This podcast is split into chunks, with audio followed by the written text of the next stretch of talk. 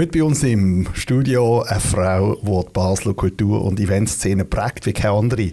Herzlich willkommen im Baselcast, CEO von der Balbas Session, Beatrice Stiernimann. Danke für die Einladung. Beatrice, wenn man so an Events denkt in Basel, dann denkt man Zwissingdorf im Roger Brennwald oder ans Tattoo mit Meg Schuyar.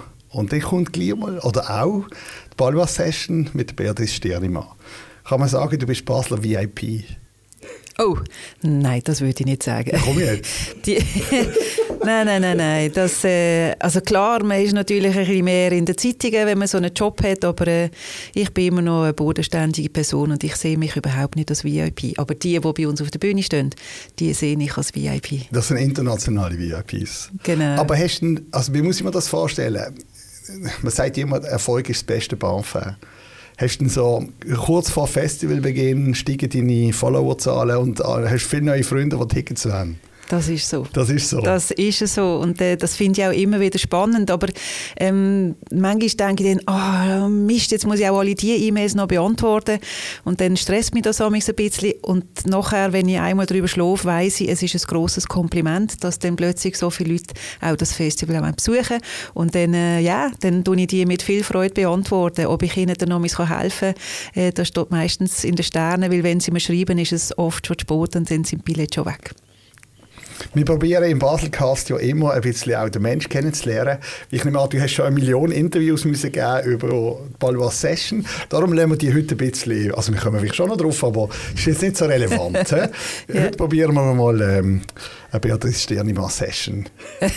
okay, mal schauen, was ich da erzählen kann und was nicht. Wo, wo bist du aufgewachsen? Aufgewachsen bin ich im Baselbiet in Liestel und äh, das war eine tolle Zeit. Gewesen.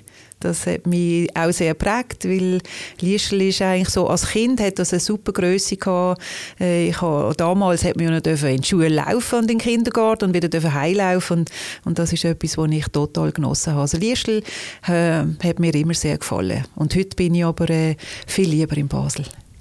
Und darf ich fragen, also hast du eine glückliche Kindheit gehabt? Was haben die für ein Elternhaus gehabt? Ja, also ich sage, ich habe eine sehr glückliche Kindheit gehabt. Ähm, ähm, ich hatte äh, zwei Schwestern gehabt und äh, also immer noch? Immer noch, ja genau. Ja, ich habe zwei Schwestern. Ja. Meine Eltern sind leider beide nicht mehr mhm. da. Und, äh, aber ich glaube, in ja, also ich habe das Gefühl, ich habe viel können erleben. Wir, wir äh, sind einfache, eine einfache Familie gewesen. Also ja, meine Eltern sind beide äh, jetzt nicht reich aufgewachsen. Mein Vater ist aus dem Luzernischen, meine Mutter aus dem Unenland auf der Alp aufgewachsen und das hat mich sicher auch geprägt. Aber was, was haben Sie denn beruflich, also, also, also, also, dein Elternhaus? Schlussendlich haben eigentlich beide im Restaurant geschafft. Mhm. Meine Mutter ist aus dem Urnenland nach Brattelen gekommen und mein Vater konnte bei der Brauerei Ziegelhof anfangen. Und äh, dann haben sie sich eigentlich in einem Restaurant kennengelernt, wo mein Vater das Bier angeliefert hat und meine Mutter als, äh, im Service geschafft hat. Haben ihr ein spezielles musikalisches Elternhaus gehabt? Also, hat irgendjemand ein Instrument gespielt oder hast du dort die Liebe zur Musik, wo ist das in dein Leben gekommen? Später. Äh, das ist etwas, wo, wo das Einzige, glaube ich, ich meinen Eltern vorhalten kann. Sie haben mir nicht das Instrument äh, beigebracht oder mir die Möglichkeit gegeben, das Instrument zu lernen. Ja, vielleicht bin ich selber auch ein bisschen schuld gewesen, weil ich bin lieber auf dem Fußballplatz und habe mit den Buben geshootet oder, oder Feuerle gemacht oder so. Nein. Und ich habe dann selber lang Fasnacht gemacht in Liestl aber sonst bin ich nicht gross musikalisch. Das ist dann erst später gekommen. Da gibt es so zwei, drei Sachen, die mich geprägt haben. ja, dass ich zu dem gekommen bin. Also das eine war, im Frühjahr haben wir ja so Ghetto-Blasters gehabt, meistens mit zwei Kassettengeräten. Und äh, ich bin damals, ich weiß nicht mehr, ob das Radio Basilisk oder SRF 3 war, ich weiß es nicht mehr, was es war, aber es hat immer Musik aus einer Disco aus Basel, aus dem Happy Night. Und so habe ich meine ersten Musiktapes zusammen geschustert eigentlich. Also der, der Herr Sattler, den habe ich erst gerade mal persönlich kennengelernt. War eigentlich der, der mich so ein bisschen auf den Weg gebracht hat. Und das zweite Mal, wo ich wirklich äh, sehr intensiv mit Musik in Begegnung kam, war während meiner Lehre bei der Roner AG, wo ich eine kaufmännische Lehre gemacht habe. Ein von meinen Vorlehrlingen war der Matthias Wilde. Gewesen. Und der Matthias Wilde, über den hat man geschwärmt, weil der ist von der Lehre direkt zum Radio zum Radio und das ist toll und dann habe ich da immer wieder habe ich von dem gehört. Und das ist das eine gewesen. und in der Lehre hat es dann noch eine andere Begegnung gegeben. Ähm, dort äh, äh, haben zwei Herren geschafft, die haben die Hendrix Experience, sind die eigentlich so die Köpfe gewesen. und dort habe ich irgendwie, die haben ihm erzählt von Konzert und ich bin was 16, 17 gewesen und so und ja, das mega cool gefunden und das hat mich so ein bisschen eigentlich auf den Weg gebracht damals. Was hat man denn damals, wenn du nach Basel bist, wo, wo ist man da hin? Damals? Ja. Ja, also wir als, als Junge sind wir einfach in den Steinen und in den Steinen ist der Punk abgegangen. Ja. Das ist heute zum Teil auch noch so, aber äh, ja, und dann das Atlantis mhm. hat es natürlich damals schon gegeben. Und äh, ich habe sehr strenge Eltern gehabt. Also ich habe nicht viel dürfen in meiner Jugend und mein allererstes Konzert, das ich dann so richtig bewusst besucht habe, war äh, Falco gewesen, im Hallenstadion und dann ist relativ gleich ein Konzert vom Herbert Grönemeyer und dann äh, ja, habe ich halt die Sachen besucht, die meine Eltern haben wollen besuchen. Da hat es halt in Liestel dann ab und zu mal irgendein Fest gegeben, wo man dann gegangen ist. Aber das hat sich alles so erarbeitet. Und dann kann ich mich noch erinnern an ein Lager, wo ich war, in Fiesch, in einem Turnlager. Und dann haben wir dort auch nicht dürfen in die Disco gehen, die es dort gegeben hat. Und, äh, und dann ist irgendwie aber ein Lied gelaufen äh, von ACDC, Hell's Bells. Und das ist auch so etwas, äh, dann, dort bin ich wahrscheinlich dann so am Anfang ein bisschen auf meinen Hardrock-Trip gekommen. Das ja, aber so man kann schon sagen, du bist auf der Rockschiene daheim. Ja, mittlerweile schon nicht mehr ganz so. Ja, aber, aber die Rockschiene hat die am Anfang geprägt. Die hat also eher am Anfang Gitarre schon. als äh, Plattenteller. Ja, schon, ja. Obwohl ich halt dann schon eben die, die Disco-Musik aufgenommen habe und so, aber äh, ja, irgendwie Musik ist einfach etwas Faszinierendes. Musik hat bei mir dann immer viele Emotionen ausgelöst und ja, so, ganz genau kann ich das auch nicht mehr alles nachvollziehen. Aber ja. der Drang war nicht, dass du gesagt hast, ich will ein Musikstar werden. Oh nein. Okay. Nein, ich bin ja völlig unmusikalisch. Ich kann weder singen noch spielen, ich habe wirklich ein Instrument. Also das in Piccolo habe ich ja nur gelernt nach Gehör und weil es so Noten gibt, wo auch immer steht, welchen Knopf das man muss drücken muss. Aber ich könnte jetzt immer noch nicht irgendeine Noten lesen und irgendetwas freihändig spielen. Absolut unfähig. Du hast deine Ausbildung angesprochen, also kaufmännisch hast du gelernt. Ja. Also das war meine zweite Lehre. Deine zweite Lehre? Die erste habe ich abgebrochen. Du, was war das? Äh, im, Im Gastgewerbe, Hotelfachassistentin. Ich wollte immer ein Hotel führen, aber irgendwie äh, ist das dort einfach nicht das Richtige gewesen. Wahrscheinlich, weil ich vorher noch ein Jahr Au-pair war, habe ich dann irgendwie dort gefunden, das fordert mich zu wenig und das gibt mir zu wenig für meinen Intellekt und habe dann irgendwie das Ziel aus den Augen verloren. Oper hast du ähm, wo gemacht? Zum Französisch In Lausanne, zum in Französisch lernen. Ja, weil ich nehme jetzt gerade an, also in deinem heutigen Job sind natürlich Sprachen an so. Ja, musst schon ein bisschen ja, Sprachen. Wie viele Sprachen kannst du? Französisch, Italienisch, Englisch äh, und, und ein bisschen Portugiesisch, weil ich gerne nach Brasilien Ferien gehe. Also du hast eine kaufmännische Ausbildung gemacht dann nachher und dann bist du auch ein bisschen den Weg gegangen, oder? Wo, wo hast du ähm, Sales hast du schon mal geschafft? Ja, genau. Also ich, bin, ich habe dann meine Ausbildung gemacht bei, bei Roner mhm. und habe dann eigentlich habe ich so irgendwie wie das Gefühl gehabt, ja, ich gehe dann mal noch reisen. Dann ist in dieser Zeit irgendwo noch immer sind gerade die Olympischen Spiele in Sydney und irgendwie habe ich dann noch gedacht, das könnte vielleicht noch etwas spannend sein. Das ist dann nicht geworden. Und dann habe ich bei Procter Gamble angefangen, mhm. damals noch in Brattelen. Das ist ein sehr spannender Job gewesen, grosse amerikanische Firma und da haben wir halt ja, auch noch tolle Produkte verkauft. Und da bin ich im Sales Merchandising gewesen, eigentlich heißt das. Und dann habe ich von dort dann können nach Genf wechseln. Da bin ich dreieinhalb Jahre, glaube ich, weiß es auch nicht mehr ganz so genau, habe ich in Genf geschafft, habe ich natürlich Französisch gut können brauchen.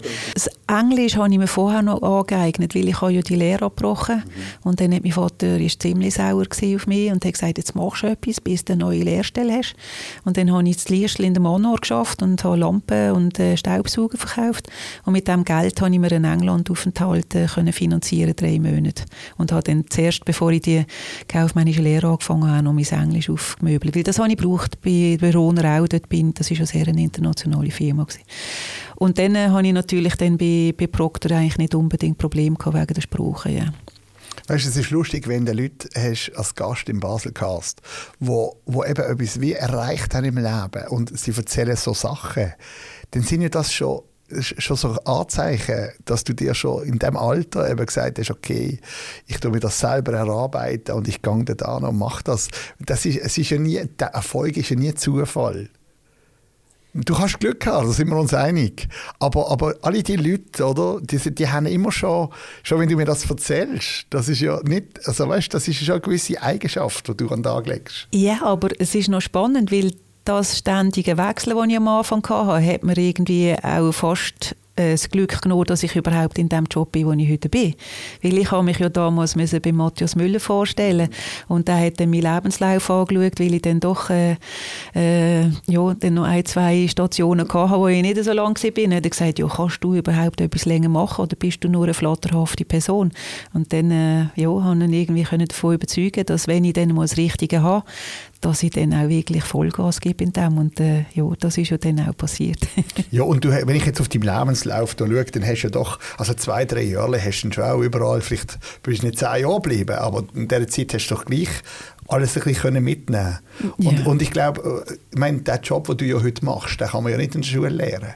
Nein. Das hat ja viel mit Lebenserfahrung zu tun und mit Wissen, wie gewisse Sachen funktionieren. Ja. Und von dem her hat halt gleich jeder, jeder Schritt irgendwo gleich ein bisschen den Rucksack gefüllt. Ja, das denke ja. ich auch. Weil man lernt viel, wenn man verschiedene Sachen macht. Man lernt viel, mit anderen Leuten umzugehen. Man lernt viel... Ähm äh, aushalten, kämpfen. Äh, äh, man lernt, dass Nein zwar einem zurückwirft, aber äh, doch nicht das Nein ist. Ja, ich glaube, also ich bin sogar als, als, als Demodame, hat man das früher gesagt, habe ich in, in Läden äh, Oil of Olas und, und Frauen gebracht. Und ja, da habe ich viel gelernt und ich würde auch eigentlich keinen Moment von dem, von dem beruflichen Weg missen. Also das ist wirklich so. Wo ist denn, wo ist denn du hast vorhin gesagt, wo du bei Matthias Müller hast müssen, dürfen bewerben. Also irgendwo ist ja mal der Kontakt gekommen zur heutigen Balwas Session. Nennen wir es Balwas Session, egal ja. wie sie früher geheißen hat. Ja. Wo ist das gewesen? Ich bin als freiwillige Helferin irgendwann bei der Reinknie-Session gelandet. Wie das ganz genau gegangen ist, kann ich auch nicht mehr so genau evaluieren. Das hat eigentlich äh, kurz vor meinem Studium angefangen. Oh. Und dann bin ich dort als freiwillige Helferin gewesen, also Billett kontrolliert und so, wie wir das heute auch noch haben. Und dann habe ich eigentlich mein Studium abgeschlossen gehabt und dann hat mir damals kurz nach meinem Studium schon der Rico Bonometti angerufen, wo einer von denen, äh, ein anderer von diesen drei äh, Gründer war. Und dann habe ich aber schon, das hast du da gar nicht von deiner Liste, einen Job gehabt bei der Firma ähm, Bernhard Rutz Organisation in Terwil. Und, äh, und dann bin ich dort aber nicht sehr glücklich gewesen. Da bin ich eben auch nur ein halbes Jahr gewesen und habe dann einen Vertrag unterschrieben bei der Firma Deutsch Greta. Und in dem Moment hat mir der Rico angerufen und gesagt, hey, wir haben einen Job für dich, wäre das nicht etwas? Weil er ist ein, gut, ein guter Freund von einem Studienkollegen von mir. Du hast ja wirklich alle, alle ähm, Posten durchlaufen, von der freiwilligen Abendhelferin genau. zur Marketingleiterin, stellvertretende Geschäftsführerin ja, genau. mit dem äh, VR-Mandat und dem CEO. Ja, also genau. hast du in deiner ersten Position schon glänzt? Bist du dort schon aufgefallen? Ja, wahrscheinlich schon. ja, irgendwie Nein, muss also, es ja sein. Ja, also Jetzt, ja, ich habe die Story gar nicht können... Es war ein Kollege von ihm, aber vielleicht bist du einfach, hast du einfach schon diesen Job einfach mit Leidenschaft Ja, gemacht. vielleicht bin ich während dem Studium schon aufgefallen, ja, das, das, kann ich nicht so sagen. Aber es ist dann eben so, ich habe ja dann den Job nicht genommen und habe eine Freundin vermacht. Und die hat mir erst drei Jahre später wieder angerufen und gesagt, hey, bei uns ist jetzt wieder etwas frei und jetzt kannst du kommen. Und dann musste ich mich bei Matthias Müller vorstellen. Und dann ist es damals so gewesen, also wir sind ja damals eine Eventagentur und haben ja noch Corporate Events organisiert und das Festival ist ein, ein Teil davon gewesen. Und dann habe ich halt, sind nur der Matthias und ich gewesen, die eigentlich das ganze Jahr für das Festival geschafft haben. Und dort habe ich wahrscheinlich einfach mit ihm halt das, ja, haben wir uns gut kennengelernt und haben uns gelernt, einander vertrauen und dann ist das halt immer immer irgendwie ein bisschen grösser geworden, ist dort noch jemand dazu und dort noch jemand dazu und ja, ich, ich, mein Sternzeichen ist Steinbock und ich, wahrscheinlich bin ich einfach eine, die ein bisschen durchhalten will hat und, und manchmal auch mit dem Kopf durch die Wand will und ich weiß nicht, ob es an dem gelegen ist, aber äh, ja, das hat mir alles auch Spass gemacht. das erste ähm, Festival, wo eben damals noch rein Knie Festival geheißen hat, ist die erste Ausgabe ist gewesen, acht, äh, 1986. Ja. Ja, weißt du noch, was dort in den Charts gelaufen ist? Oh mein Gott, ja, wahrscheinlich Holly Johnson. Also. ja, warte, also ähm, äh, The Bangles. Genau. Walk like an Egyptian. Jesus Gott. Toll. Der, Walk der, like an ja, ja, ja, Egyptian. das war total. ja, dann äh, Status Quo in die Army now. Oh, Dann, äh, was haben wir noch so? Ähm, der Falco. siehst Ja. Ah, Europe, the final countdown. du?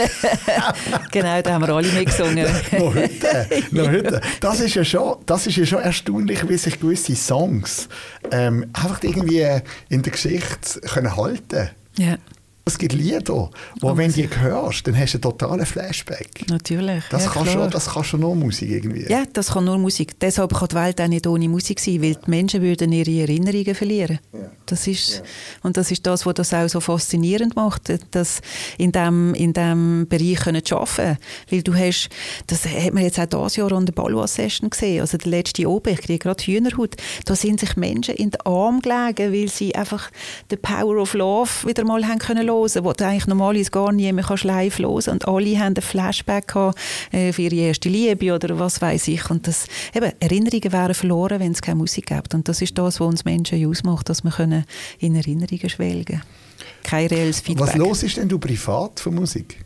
Privat? Ja. Das kommt ganz drauf an. Oder anders gesagt, ist. du die Künstler, die auch ans Festival kommen? Oder gibt es auch mal einen, den du gar nicht gut findest, aber du nimmst ihn rein, weil du einfach weißt, dass ihn die Leute gut finden oder dass er sich gut verkauft? Natürlich. Also ich kann nicht meine Hitparade bringen. Das geht gar nicht.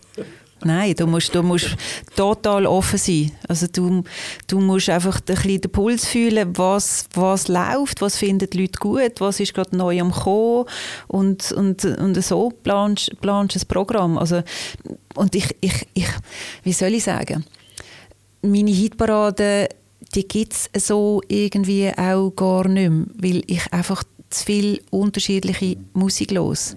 Also es gibt dann so ein paar Sachen, also zum Beispiel, wenn ich jetzt vielleicht ein paar Tage frei habe und dann fahre ich mal nach Italien. Dann gibt es einen Klassiker, den ich immer los, wenn ich weiss, ich fahre, ich fahre ans Meer, dann höre ich «Mare Mare» von Luca Carboni. Das geht gar nicht anders.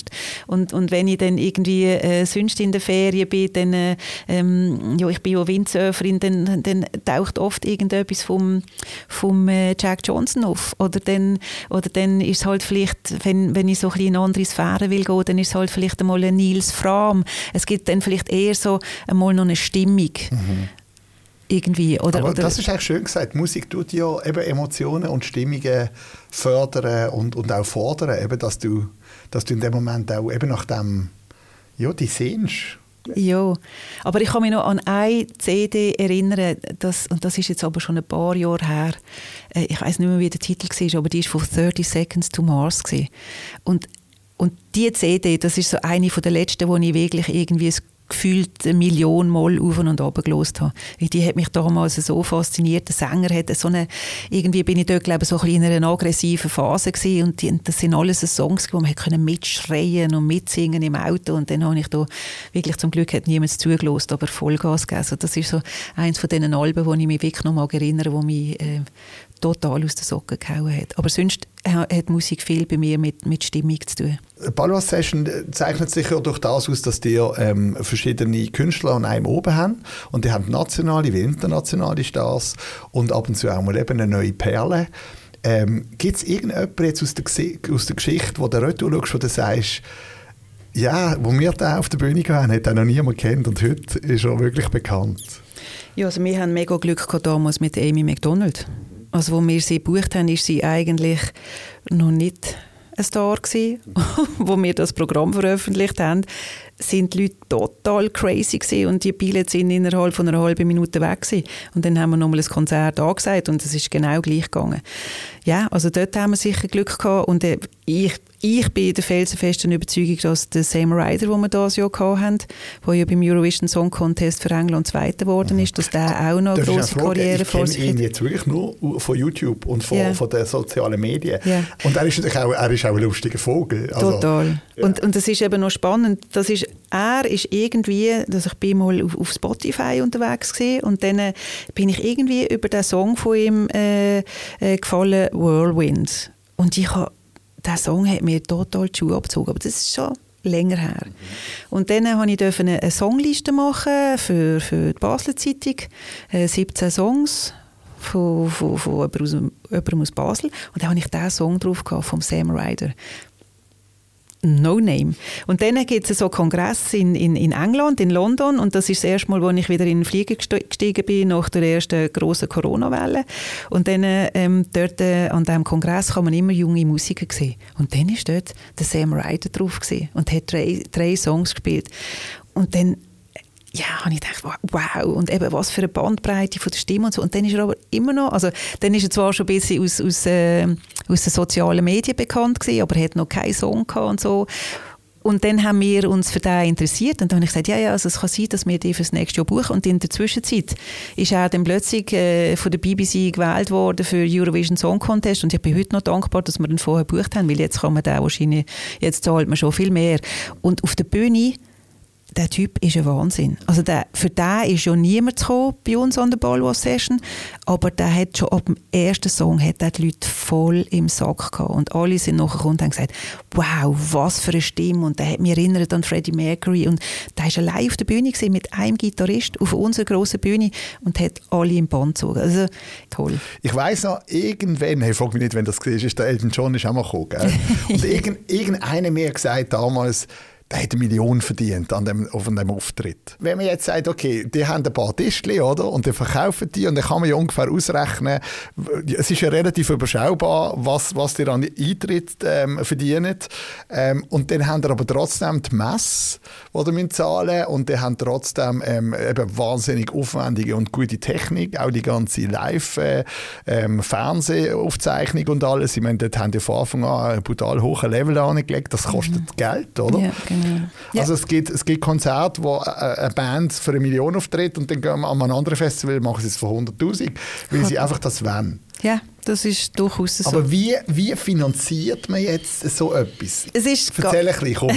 Was sagt, irgendetwas darfst du erzählen. Du bist eine Chefin. Jo. Eine Mitarbeiterin darf ich nicht sagen. Nein, also ich glaube, anfangen muss ich mit dem, dass das, was wir mit der Balloas-Session machen, das ist eine Herzensangelegenheit. Dort geht es wirklich nicht also das, wir haben ja auch bewusst nur 1500 Leute. Gewisse Künstler könnten für 15.000 Leute spielen, aber dann wäre es nicht mehr das Gleiche.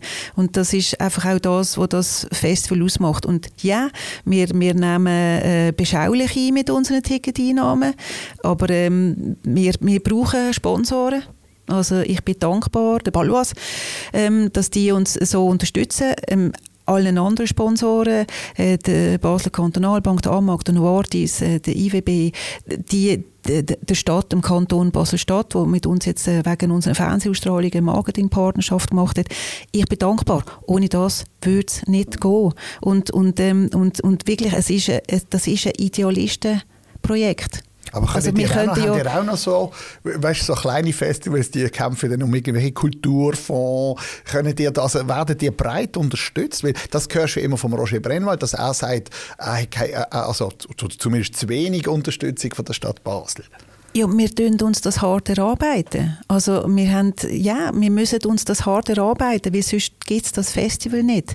Also du kannst, wir, wir kriegen keine ähm, Subventionen, wie das Theater gibt. Also wir, das, das ist, das ist äh, äh, wir arbeiten privat auf unser eigenes Risiko und, und je mehr Gas wir geben als Team, desto grösser sind die Chancen, dass das Festival kann, kann bestehen. Wenn wir sagen, wir geben kein Gas mehr, dann besteht das Festival Festival nicht mehr. Und das ist, das ist einfach anders. Eben, wir, sind, wir sind nicht äh, wie ein Theater, wo Millionen von Subventionen kriegt, sondern das ist, es ist ein Idealistenprojekt. Und, und das muss man einfach sehen. Also, wenn wir, wir könnten auch sagen, wir machen das viel grösser und dann machen wir 10.000 Leute rein und dann würde es sich wahrscheinlich äh, vielleicht viel mehr rendieren. Aber, das Problem aber, ist ja, die können ja nicht aufskalieren, oder die können, wollen nicht. Nein, oder? wir wollen nicht Eben, aufskalieren. Dann würde der Clubcharakter ja verlieren. Ganz genau. Aber ich meine, okay, du hast auf der einen Seite hast du deine fixe Infrastruktur, die sich irgendwo mal eingependelt hat. Vielleicht ist noch etwas mit der Sicherheit, wo immer so schwieriger und teurer wird. Es wird aber alles immer teurer. Immer teurer, okay. Aber dann hast du gleich... weißt, jetzt ja. mit dieser ganzen Krise hast du natürlich. keine Leute mehr in dieser ja. Branche. Also ja. das Jahr ist alles... Und dann kannst du natürlich, du kannst punkten, wenn natürlich Künstler zu euch ins Festival kommen, die sagen, hey, ich will dort einfach unbedingt einmal auftreten, dann komme ich auch für ein bisschen weniger und dann hast du weniger ausgegeben dann bleibt mehr hängen. Aber haben ihr dann auch noch Einnahmequellen, so wie ich es verstanden habe damals, haben ihr wirklich von Anfang an das mit diesen TV-Recht für euch recht clever gelöst? Ja, aber das gibt kein Geld. Forget it. Also, ah, das habe ich eine Frage. Wenn heute, weißt, wenn heute einer einen Film produziert, dann kannst du ihn nach fünf Jahren bei allen Streamingsportalen probieren zu verkaufen. Also die haben nicht noch zusätzliche Einnahmequellen. Es ist wirklich nur der Verkauf von diesen Tickets plus die Sponsoren. Sponsoren, Gönner, ja. Das ist das, was wo wir machen. Weil heute, das ist eben auch ein Problem von Spotify, dass äh, ähm, ein Label heute ja auch kein Geld mehr verdient. Also wir müssen sehr viel auch mit den Labels verhandeln, dass, verhandeln, dass wir überhaupt überhaupt die Rechte haben. Und die Produktion von, von diesen Aufnahmen, die wir machen, das kostet so viel Geld. Und es ist Kultur. Es ist nicht Fußball. Es ist nicht Tennis. Es ist Musik. Und also nicht Fußball, nicht WM da bleibt am Schluss nichts übrig. Also wir müssen uns jedes Jahr überlegen, machen wir das, weil das, das, das, das kostet einfach viel. Und ähm, das ist, wir haben uns das auch auf Fahne geschrieben, weil wir wollen etwas machen für die Stadt, wir wollen Standortmarketing betreiben. Jetzt sind neun von unseren Konzerten auf Arte Concert und dann kann man das international anschauen. Das ist auch so etwas, oder? Wir wären eigentlich äh, besser bedient, wenn wir das nicht machen. Und, und, und ich kämpfe jedes Jahr wie ein Leu für die Rechte und ich kämpfe dafür, dass wir die Konzerte können ausstrahlen können. Rein betriebswirtschaftlich hätten wir das schon lange müssen abschaffen aber die sind auch immer ausgebucht. Also ich habe irgendwo gelesen, dass die immer eine Auslastung haben von 90 Prozent, 90 bis 100 Prozent über Jahre. Ja. Ähm, was vielleicht dann auch mit dem zu tun hat, dass die halt trotzdem euch so können den Namen machen und so bekannt sind, dass zumindest die Tickets immer gut verkaufen können. Ja, und da bin ich wirklich auch sehr dankbar, weil das jetzt überhaupt das Jahr überhaupt nicht zu erwarten gewesen, weil man ja wirklich viel gehört, dass, ähm, dass äh, die Kultur äh, Mühe hat, Billets zu verkaufen, sie weniger Billets verkauft und so. Und ja, da bin ich wirklich sehr dankbar und, und ja, wir haben es wahrscheinlich wieder geschafft, dass wir ein tolles Programm äh, angekriegt haben, obwohl viele mir gesagt haben, ja, das Jahr haben wir ja gar keine grossen Stars. Aber was sind grosse Stars? Wir haben die die grössten Stars gehabt, von den Jungen, die geht. Und, und dann ist, sind nicht nur der Elton John oder der Rod Stewart ist ein Star, sondern da kommen Haufen junge, neue Stars an, die gross sind und man weiß es eben nicht. Die sind gross auf TikTok, die sind gross auf Instagram, die sind gross so. Und dann füllen wir den Saal und da haben wir, ja, da muss man einfach schauen, wo man sich entwickelt. Aber klar, wir würden auch, äh, äh, wenn der Paul McCartney würde kommen, würden wir den auch nehmen. so, Keine Frage. So ist der nicht, Die Frage ist dann eben wieder, ob das Portemonnaie stimmt. Aber ja, ja, das, ja. Das, eben, wir, wir brauchen Sponsoren, wir brauchen Mäzenen, wir brauchen Gönner, damit das kann stattfinden kann. Jetzt kann man doch sagen, Balwas Session ist die Leben, oder? 365 Tage im Jahr. Ja. Ja. Das ist ein Privileg. Äh, was machst du denn, wenn du nie, also wenn jetzt wirklich willst abschalten? Vorher hast du gesagt, Italien, Surfen. Ja, ja ich tue sehr gerne Windsurfen. Also jetzt dann ich, dann darf ich dann wieder gehen, im Januar. Ähm, gehe ich wieder Wo nach Brasilien. Ah, ich habe gerade gesagt, du musst ja weiter weg, dass das Wasser nicht kalt ist. Ja, genau, gehe ja, ich nach ja. Brasilien. Und, ähm, wie viele Ferien machst du im Jahr? Ich gebe zu, jetzt im Januar mache ich ein bisschen länger, weil ich bin sehr müde. Mhm. Ich brauche nach diesen zwei Corona-Jahren auch und jetzt nach diesem Jahr und viele neue Leute im Team. Jetzt äh, ich mir mal zwei Wochen mehr als sonst.